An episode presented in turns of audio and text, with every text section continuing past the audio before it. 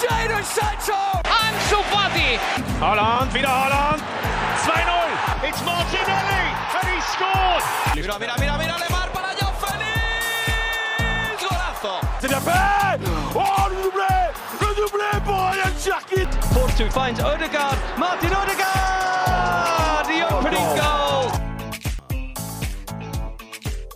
Bonjour à toutes et à tous, bienvenue dans le Formation Football Club, le podcast dédié aux jeunes joueurs, aux éducateurs et aux centres de formation.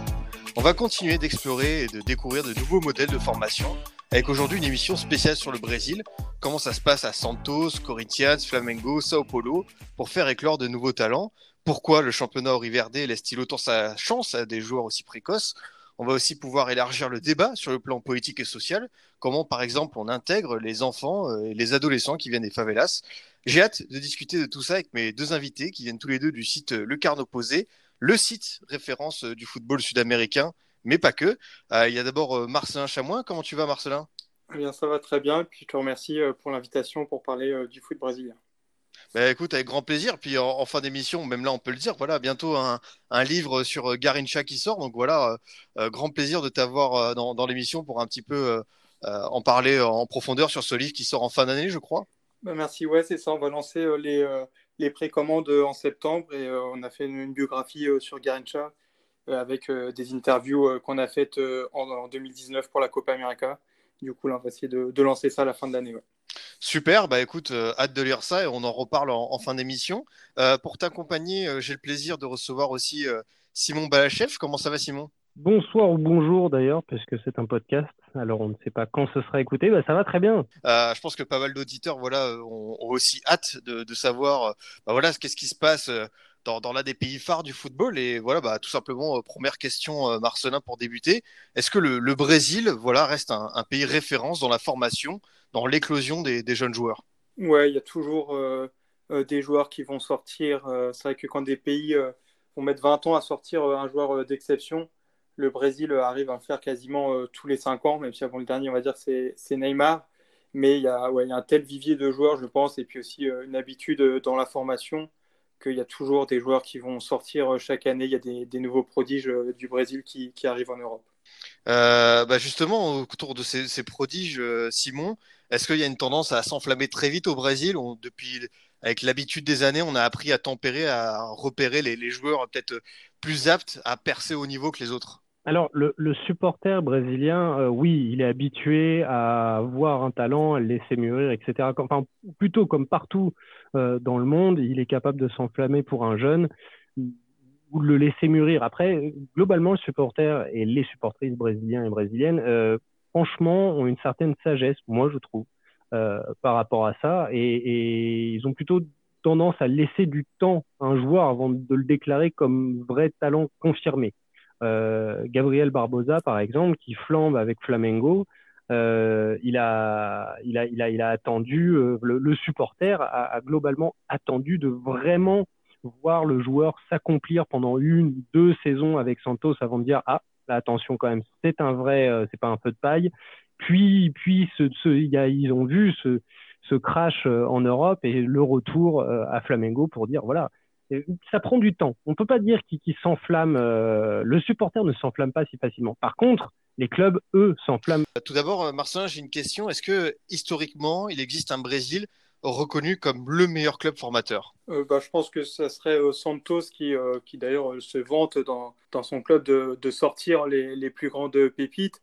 Euh, ça date de, de l'époque de Pelé, donc il y avait Pelé, mais il y a aussi euh, Pepe, euh, Coutinho, Zito, enfin beaucoup de joueurs qui ont été euh, formés euh, à Santos. Après, une petite euh, période euh, de calme, mais ensuite c'est revenu d'abord avec la génération euh, Robinho et Diego euh, au début des années 2000, et ensuite euh, celle euh, Ganso et Neymar.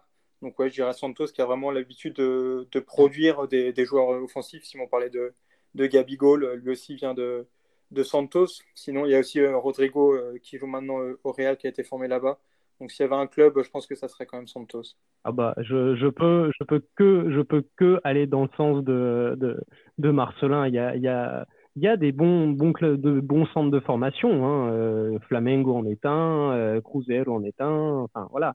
Mais Santos est largement au-dessus des autres. De toute façon, Santos, enfin, pour poser le monument, euh, c'est un club qui n'est jamais descendu et qui, depuis l'histoire des différents championnats brésiliens, parce qu'il y a toute une histoire que vous pouvez lire sur le carnet opposé, hein, c'est un, peu compliqué le championnat brésilien, mais en gros, depuis l'histoire du foot national au Brésil, je crois que ça se compte sur les doigts d'une main les fois où Santos a fini au-delà de la dixième place et c'est un club qui compte beaucoup sur sa base formatrice, sa base euh, jeune. Marcelin, il y a un secret particulier à Santos? Est-ce qu'il y a quelque chose qui fait la différence au niveau de la formation des éducateurs Est-ce qu'il y a une spécificité dans, ce club-là?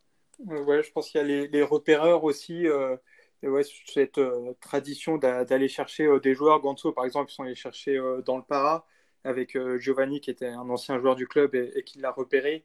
Euh, je repensais aussi euh, en début d'année, il y a une, vidéo qui a fait le buzz euh, sur Internet où c'était de, des jeunes de 10 ans qui jouaient, qui jouaient dans la rue. il y avait un but assez magnifique et qui a tourné sur, sur Twitter, Instagram et, tous les réseaux. Et du coup, Santos a invité le joueur qui avait marqué le but et aussi le joueur qui avait fait la passe. Et donc, je pense que c'est déjà un premier point, c'est vraiment de, repérer les joueurs et de les faire signer assez tôt. Neymar, Robinho aussi sont arrivés très, très jeunes à Santos. Et oui, après, il y, a, un travail pour, euh, pour développer euh, la technique.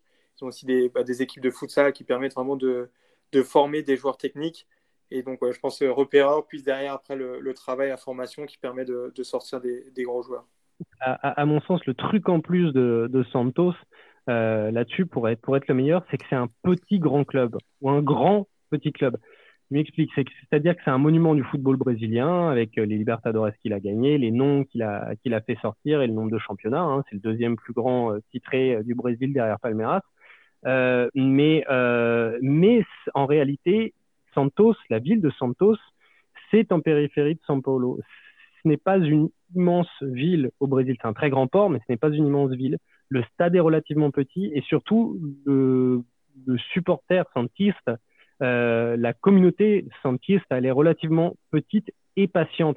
Donc, tout est, comment dire, c'est un terreau extrêmement fertile pour laisser des, jeunes euh, grandir euh, en toute sérénité. Là où à Flamengo, Flamengo, qui est un, des clubs qui, comment dire, qui développe le plus de passion au Brésil, ça peut être très très dur d'endosser le, maillot de Flamengo très jeune et de, s'épanouir au, sein de ce club, même si on a beaucoup d'amour pour lui et même si c'est un très grand club ça peut être très compliqué à cause de ce que représente Flamengo. Santos, Santos est un grand petit club. Pour continuer ce, débat, Marcelin, est-ce que entre, tu as commencé à parler de la, détection des recruteurs, est-ce qu'il y a une grosse concurrence entre les clubs brésiliens pour repérer les jeunes, même si tu me dis que Santos est un peu meilleur. Est-ce que voilà, c'est, on sent qu'il y a beaucoup, voilà, c'est cette concurrence féroce, en, la, compétitivité pour repérer le meilleur jeune au sein des clubs brésiliens? Ouais, ça arrive assez fréquemment, même des, transferts quand ils sont les, gros joueurs, euh, enfin futurs gros joueurs, on va dire entre 12 et 14 ans, ils peuvent passer euh, d'un club à l'autre, surtout euh, à São Paulo ou, à Rio, où il y a trois ou quatre grands clubs. Et donc oui, c'est vraiment essayer de prendre le joueur le, plus tôt possible pour, pour l'avoir lui et pas, pas un autre club. C'est marrant que tu dis ça parce que on parle quand même de transfert de mineurs. Est-ce que la FIFA, il y a des interdictions à ce niveau-là ou est-ce que, entre guillemets, c'est un système opaque où on n'en parle pas forcément? Euh, ouais, c'est assez, assez opaque avec euh, la CBF. C'est vrai que c'est difficile d'avoir euh, des informations même sur, sur ce qu'il fait au Brésil, mais c'est vrai qu'il y, a beaucoup d'agents, même les, jeunes joueurs, pour, pour se placer dans un club, parfois même à 14 ans, il y a besoin d'un intermédiaire.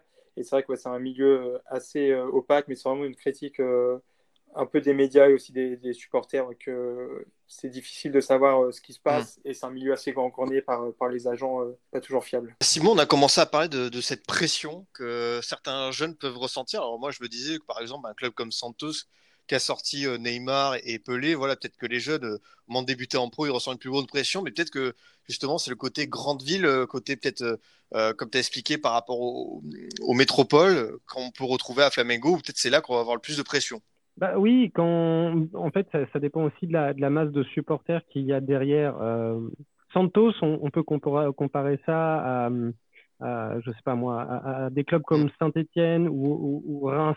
Euh, c'est des historiques que tout le monde, à part, euh, à part évidemment Lyon pour Saint-Étienne, que tout le monde respecte. Globalement, un supporter stéphanois en France, il dit qu'il est supporter stéphanois, un supporter marseillais, euh, parisien, etc. Bon, c'est pas le même club, mais il respecte. C'est pareil au Brésil. Euh, un, supporter Flamengo, il va vite être haï par les supporters de Fluminense, de, de, Vasco, etc. Et vice-versa. C'est pareil pour les clubs de São Paulo. entre supporters de Palmeiras, de São Paulo, de, de, Corinthians, il y a une certaine haine, détestation. Santos, on les respecte. Il y a des derbies, mais c'est respecté. Et ça, ça ajoute encore au, fait que le, Santos est un terreau un, peu plus fertile que les autres euh, pour, euh, pour s'épanouir en tant que jeune joueur. Mais encore une fois, des très grands joueurs, euh, il y en a qui, sont, qui ont été formés dans, dans, dans, les autres clubs dont on a parlé. très récemment, on peut parler de Vinicius Junior, par exemple, qui, est au Real de Madrid. Lui vient de Flamengo. Gabriel Jesus, qui est à Manchester City, il vient de, il vient de Palmeiras.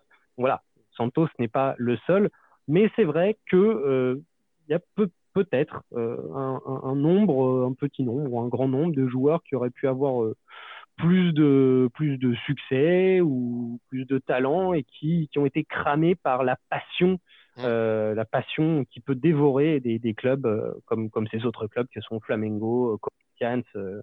Marcelin, quand on pense au, Brésil, voilà, dans la tête, ça évoque forcément, on va dire, peut-être la technique, les dribbles. Est-ce qu'on retrouve, on va dire, un déséquilibre au niveau des profils chez les jeunes joueurs, c'est-à-dire que beaucoup veulent euh, être attaquants, ailiers, ou c'est plutôt bien respecté globalement dans ceux qui arrivent euh, au niveau professionnel? Il y a forcément toujours une attirance vers, euh, les postes offensifs, même si je trouve que le Brésil sait aussi produire des, défenseurs centraux. Si on prend dans l'histoire, il y a quand même pas mal de, grands joueurs qui ont joué derrière. sur les côtés, en, latéraux, on va voir là des joueurs offensifs, mais du coup qui jouent arrière gauche ou arrière droit. Donc il y a toujours, je pense, dans, tous les pays un, déséquilibre. Mais euh, le Brésil, je trouve, arrive même au milieu. Il y a des joueurs qui, vont être plus physiques. Et je trouve qu'il y a gardien aussi. Euh, le Brésil s'est quand même amélioré euh, depuis quelques temps avec Alisson et Ederson qui sont parmi les meilleurs gardiens du monde. Donc c'est sûr qu'il y a toujours une attirance vers les, postes offensifs, mais je trouve que le Brésil arrive à, produire des joueurs à tous les postes. C'est assez marrant cette histoire de, style de jeu parce que je sais Aujourd'hui, la, CBF, les formateurs de la, de la CBF, donc de, la Confédération brésilienne de football, hein, l'organisme central du pays, euh, planche, étudie comment parvenir à retrouver le football de rue. C'est-à-dire que euh, aujourd'hui, ils considèrent que les footballeurs brésiliens, les jeunes footballeurs brésiliens, quand ils arrivent, euh, ils, ont, ils, ont vite été déformés par le football à 11, le futsal, le foot à, à 7 euh, ou le football à 5, euh, etc. pour eux, ça déforme. Voilà, ils sont trop, ils ont été trop cadrés et, c'est quelque chose qui manque que selon eux le, Brésil a perdu. C'est ce, ce, foot de rue, cette folie, cette imprévisibilité qu'avaient euh, des joueurs qui ont pu vraiment démarrer le, football dans la, dans la rue, vraiment, vraiment. Et c'est ce qu'étudie aujourd'hui pas mal de gens à la CBF. Il y a une cellule dédiée à ça. Comment faire revenir retrouver mm. ce truc de football de rue, ce truc, voilà, comme on dit, euh, aujourd'hui.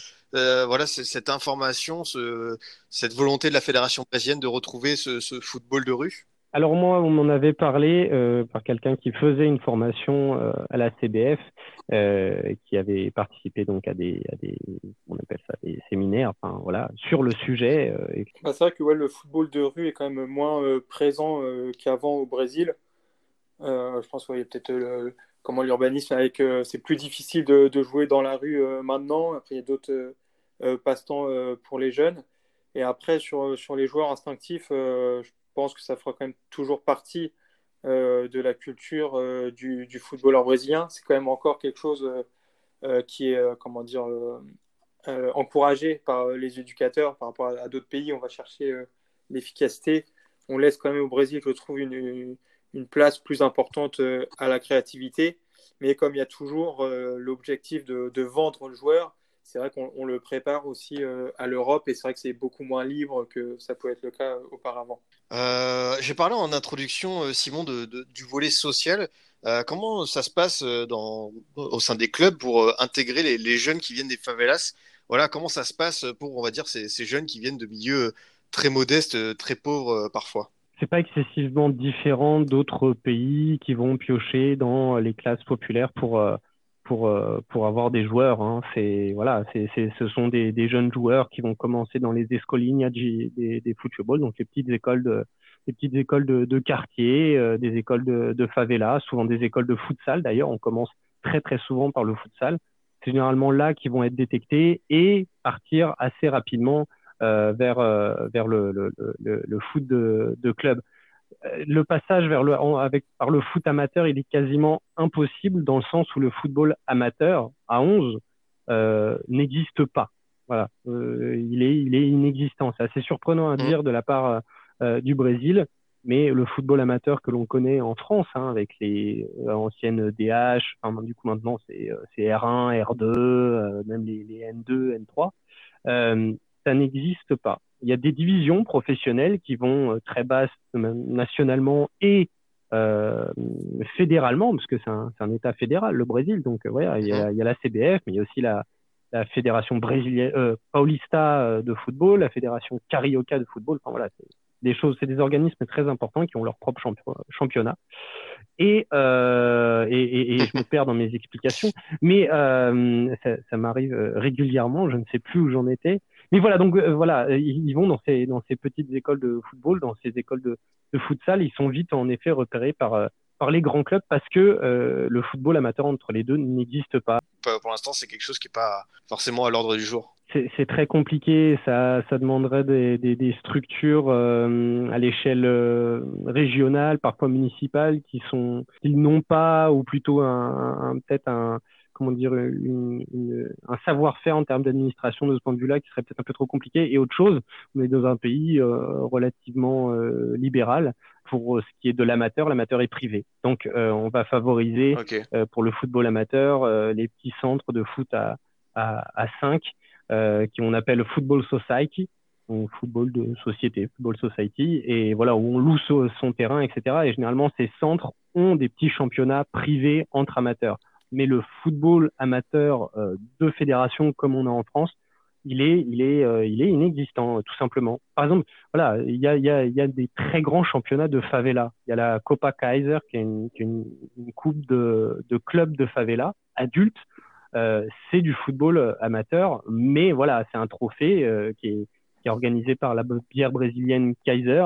Euh, qui est très connu. Hein. Il y a eu des reportages dessus, il y a même eu un reportage en français, euh, je crois, euh, dessus. Marcelin, tu as commencé à parler de ça au niveau voilà, des, des, agents qui tournaient autour des jeunes joueurs. Moi, je voulais savoir si, par exemple, bah, voilà, certains jeunes sont des cas, entre guillemets, politiques, c'est-à-dire qu'il y a des enjeux qui dépassent le terrain très vite au Brésil. Ouais, bah, je pense que le meilleur exemple, c'est Neymar. On c'était avec, avec son père, mais il a, été, il a commencé à être payé, je pense qu'il avait 13-14 ans. Et après, ils ont, ils ont toujours euh, comment dire, préparé euh, un transfert euh, vers l'Europe.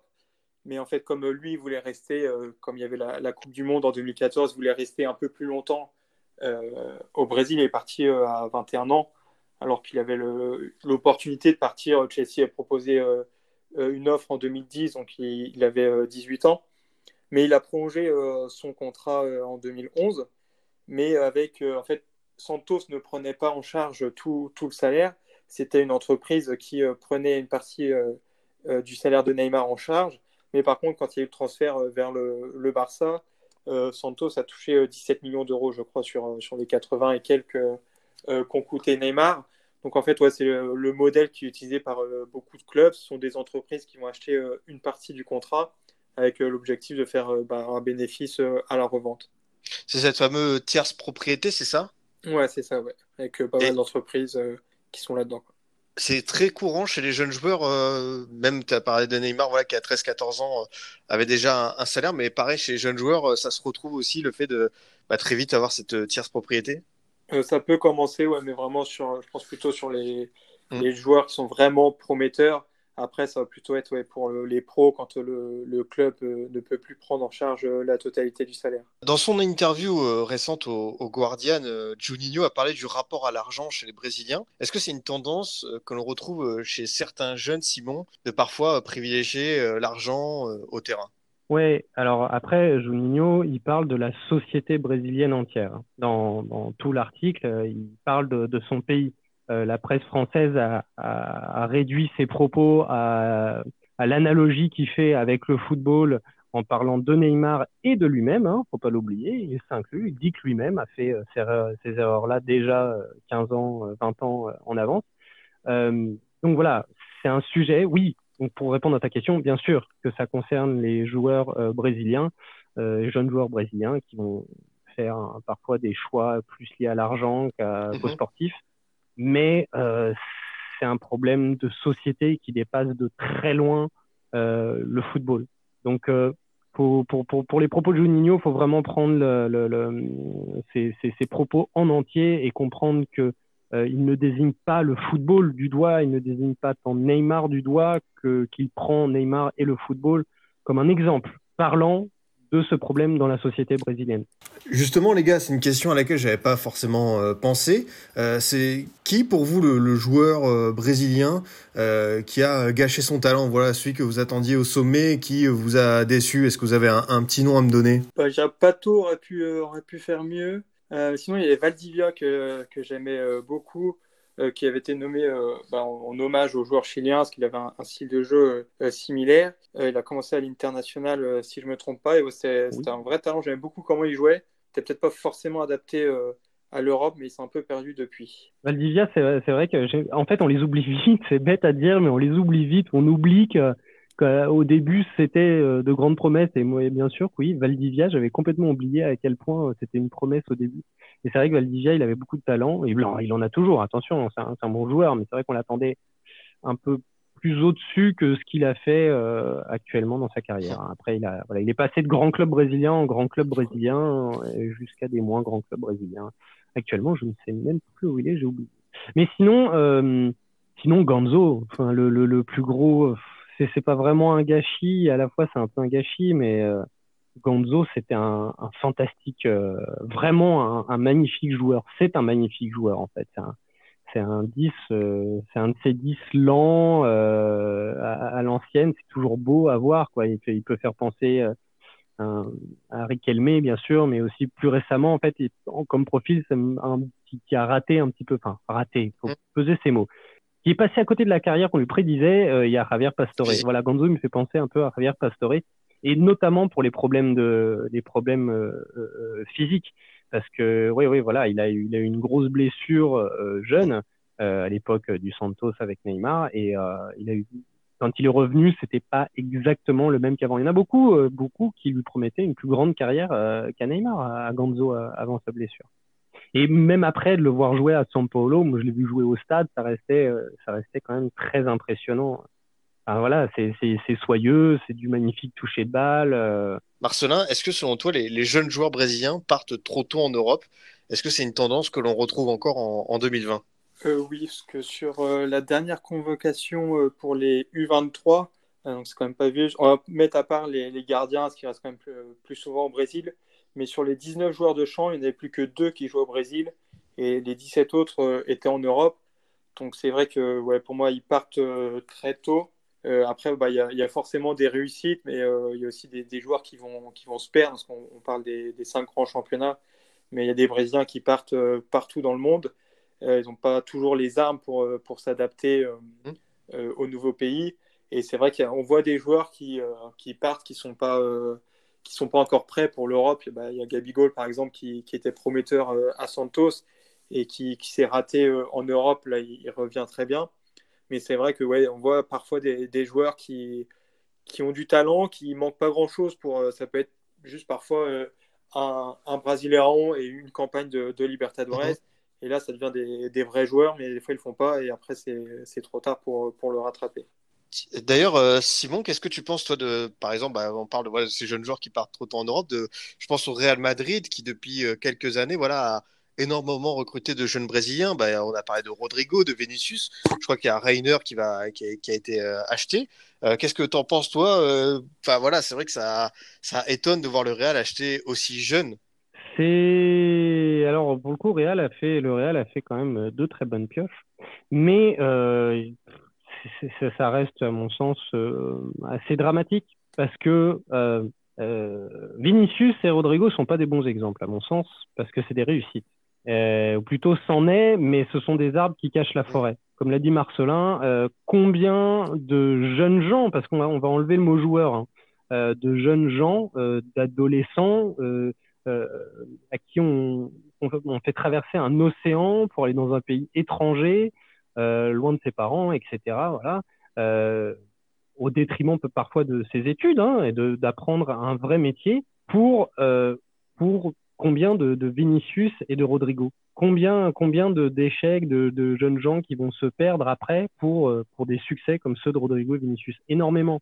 Et ça, c'est dramatique. Donc, en effet, le Real, parce que je crois que il me semble croire que le Real a des bons scouts, euh, le, le, le Real ne s'est pas trompé sur Vinicius et Rodrigo et en plus de cela, enfin voilà, c'est des joueurs qui sont arrivés dans un club où ils sont bien accompagnés hein, aussi, pour le rappeler. Euh, mais pour ces succès-là, combien d'échecs et de, de vies de jeunes gens euh, fortement troublés enfin, c'est faut, faut, bien comprendre que quand certains joueurs reviennent au Brésil, même s'ils restent joueurs professionnels, le, passer la première division, le, statut de joueur professionnel au Brésil, il est extrêmement précaire, extrêmement précaire. Un, un, un, joueur de D2 au Brésil, ça n'a rien à voir avec un joueur de D2 en, en, France où on peut faire une carrière, on vit relativement bien. Un joueur de D2 brésilienne, c'est critique, enfin, c'est pas critique, mais c'est précaire. C'est précaire, c'est incertain comme carrière. Et même pour les petits clubs de D1, ceux qui font l'ascenseur. Donc voilà, c'est c'est assez problématique. Marcelin, quel est le, le bilan de Tite, le, le, sélectionneur du Brésil, concernant euh, l'intégration des jeunes joueurs justement? Ouais, Ça fait quand même quelques années qu'il est, euh, qu'il est en poste. Qu'est-ce que tu penses de, voilà, de sa manière d'intégrer les jeunes joueurs? Ouais, je pense que c'est globalement euh, positif. Euh, je fait un, un, vrai travail pour, euh, pour accompagner ce qui se passe chez les plus jeunes. par exemple, il y avait convoqué Hugo, qui est un gardien de Flamengo, mais qui, qui n'avait pas joué en équipe première. Donc, il regarde ce qui se passe chez les jeunes. Et puis après, on l'a vu à la, Copa América, c'est vrai qu'il y avait une équipe euh, euh, assez jeune. Après, c'est vrai que le Brésil, il y, a, tellement de joueurs que tu, tu peux les intégrer euh, au fur et à mesure. Mais ouais, je pense que, que c'est positif globalement. Comment ça se passe? Parce que tu as, parlé de, justement de ce gardien qui n'a pas joué. Il y a un championnat des réserves pour permettre aux jeunes joueurs de, de s'intégrer. Comment ça se passe, par exemple, pour les équipes U23 des clubs Quel est le style de championnat? Alors, il a été créé en 2017 et il n'y a pas tous les, tous les clubs euh, euh, pros qui, euh, qui, ont accepté de, participer. Donc, c'est très récent. Et même le. Alors, il y a U20 depuis 2006, mais c'était la, fédération du Rio Grande do Sul qui l'organisait. La CBF l'a récupéré qu'à partir de 2015. Donc, c'est assez récent. Après, il y a toujours les, les championnats d'État. donc, par exemple, le championnat Carioca, Paulista, etc. Euh, pour faire jouer les jeunes. Mais c'est vrai que le, passage de U20 euh, à Pro euh, est assez difficile parce que c'est pas développé encore chez les U23. Et ouais, U17, U20, ça, commence à aller mieux, mais c'est vrai qu'avant, il n'y avait pas, pas vraiment de, compétition, à part la, la qui est un tournoi qui se joue en janvier, qui est très populaire et qui permet aux joueurs de se mettre en valeur. Est-ce qu'il y a un ancien euh, grand joueur brésilien qui est aujourd'hui un, un, éducateur qui, euh, voilà, qui fait parler de lui. Je est-ce qu'il y a, un, y a un, futur grand coach qui se dégage au Brésil, un, ancien joueur voilà, qui, qui, par son travail dans une équipe de jeunes, euh, voilà, pourrait être une prochaine belle surprise dans les années à venir c'est la question piège que je vais renvoyer à Marcelin, parce que là, j'avoue que je n'en ai pas du tout. Il y a une génération un peu qui apparaît et qui arrive à, à, émerger en dessous de celle écrasante des Vanderlei Luxembourgo, Abel Braga, euh, Maurici Ramalho, sa retraite pour raison de santé, euh, Marcelo Oliveira, etc. Enfin bref, il y a toute une génération d'entraîneurs à peu près du même âge qui a écrasé euh, le, le, le, football de première division en se refilant les clubs euh, les uns les autres pendant, pendant des années. Il y a quelques, quelques, jeunes entraîneurs qui commencent. Moi, je, je pense à Roger Machado qui, qui, qui, a galéré un peu au début, qui est passé par Gremio, par Palmeiras, par, par Atlético Mineiro, qui, qui arrive à faire quelque chose de pas mhm. mal avec Bahia euh, cette année, euh, enfin l'année 2019. Euh, tu vas me le retrouver, euh, Marcelin, l'entraîneur. Le, euh, il y a Alberto Valentim aussi que, que, que, je trouve qui fait jouer ses, ses joueurs pas mal.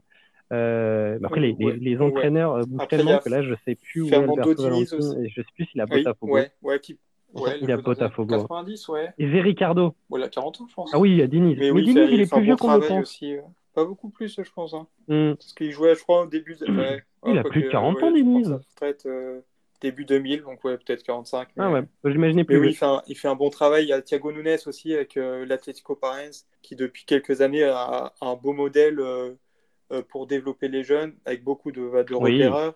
Et puis aussi, il y a les championnats d'État en, en, début d'année, où le, niveau est moindre.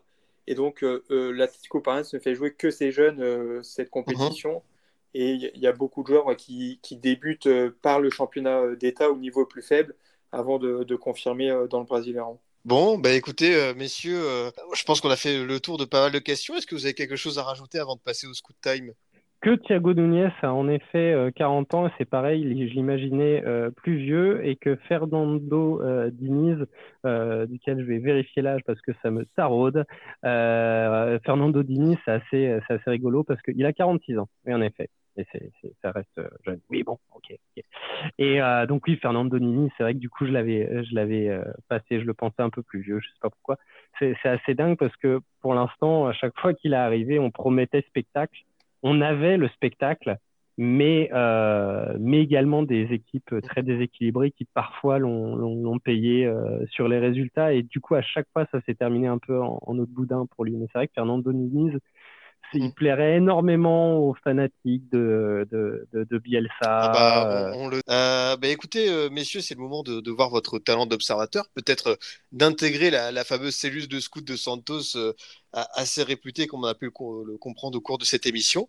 je vous demande à chacun de me présenter euh, un jeune joueur méconnu du grand public et qui pourrait, selon vous, percer euh, dans les mois ou les années à venir. Voilà, c'est un, un, jeune que vous appréciez beaucoup. Qui a tes faveurs, euh, Marcelin, pour commencer? Du coup, je vais parler de Lazaro, parce que je sport Flamengo quand même, donc mhm. je vais faire honneur à mon club. Donc c'est un 2002, donc il a 18 ans. il est passé par le futsal. C'est vrai qu'au Brésil, le, bah, le futsal, c'est quand même un, un, tremplin vers, vers le foot sur herbe.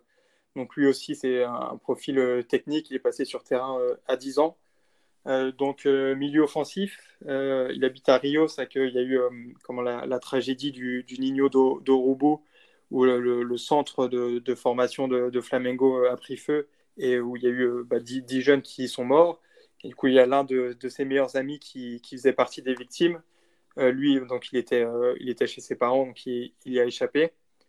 Euh, mais donc, c'est déjà un joueur qui, a du caractère. Il a, il a remporté le Brésilien 2019 ou 17, enfin 2019, en U17 avec 14 buts et, 14 matchs. Et puis, il a gagné aussi euh, la, Coupe du Monde U17 euh, que le Brésil a remporté en 2019 également.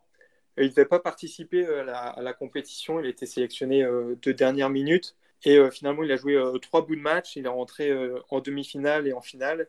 Et à chaque fois, c'est lui qui a, qui a marqué le but euh, en toute fin de match pour euh, permettre au Brésil de gagner. Il avait dit euh, dans, une interview avec Gavao Bueno que c'était son ami Riquelmo qui, qui l'avait aidé. Donc il n'a pas joué encore avec, en pro avec Flamengo. Mais ouais, c'est un, un, bon joueur, surtout bah, voilà, profil technique, donc au niveau du, du, dribble. Et puis je trouve qu'il est intéressant parce qu'il a, il a déjà un bon sens du but et mhm. surtout pour faire euh, jouer ses partenaires, même les, passes en, talonnade. Enfin, il y a un vrai sens pour, euh, pour trouver les autres joueurs. Et après, bon, faut qu'il s'améliore sur le physique, mais euh, je pense qu'il peut, il peut aller en Europe.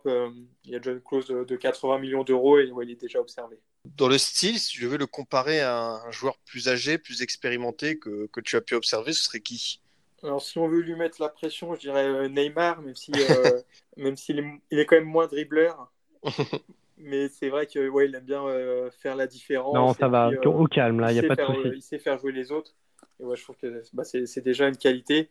Et sinon, bah, Régnier, mais bon, il n'a pas, pas encore beaucoup joué mhm. euh, avec le Real, mais il avait ce, ce sens du but aussi que, que Régnier a, déjà. Donc, et Régnier était comparé à Kaka, donc vraiment un, voilà, un milieu offensif qui sait faire la différence par le dribble et la passe. À ton tour, Simon, quel jeune joueur retient ton attention? Alors, euh, bah, puisque Marcelin a choisi un joueur de Flamengo parce qu'il est supporter de Flamengo, et ben moi j'ai choisi un supporter Palmeiras parce que je suis supporter de Palmeiras. Non, et puis j'ai pas choisi non plus la grande originalité parce qu'au Brésil c'est un des, joueurs dont on parle euh, également le plus puisqu'il a remporté euh, la Coupe du Monde U17 en 2019 en étant le meilleur joueur du tournoi.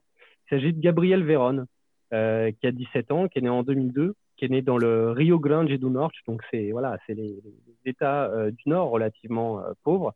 c'est un enfant de, de cow-boy. Son père, son père était simplement cow-boy. Voilà. Il n'y a pas d'autre nom pour appeler ça comme ça. Il, avait un troupeau de bêtes. il s'occupait des bêtes comme un cow-boy. Donc voilà, c'est stéro. voilà, il s'appelle Gabriel Véron. Véron comme Véron parce que, euh, parce que le voisin euh, de la famille euh, était fan de Vérone. Il voulait absolument appeler un de ses fils Vérone, sauf qu'il a eu que des filles. Alors, pour, par sympathie, le papa de Gabriel Vérone a décidé d'appeler son fils Gabriel Vérone. c'est pour la petite anecdote. Après, pour parler plus du joueur, c'est un ailier droit. Euh, qui a fait euh, déjà 10 apparitions en pro, qui a déjà marqué deux buts. sur le profil, c'est vraiment un ailier droit moderne dans le sens où il va pas juste coller sa ligne, il va venir.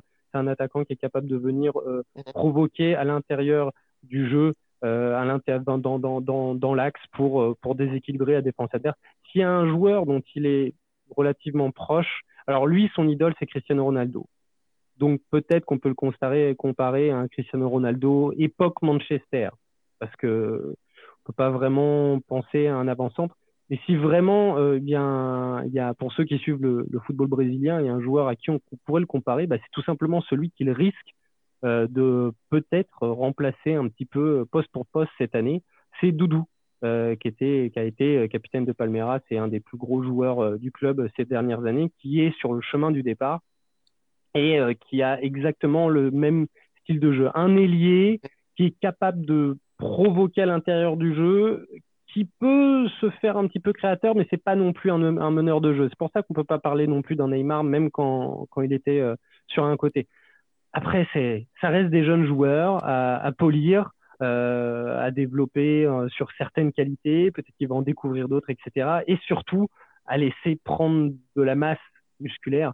Actuellement, son entraîneur, c'est Luxembourg, qui est qui, je crois, a fait à peu près tous les clubs du Brésil, euh, à quelques exceptions près.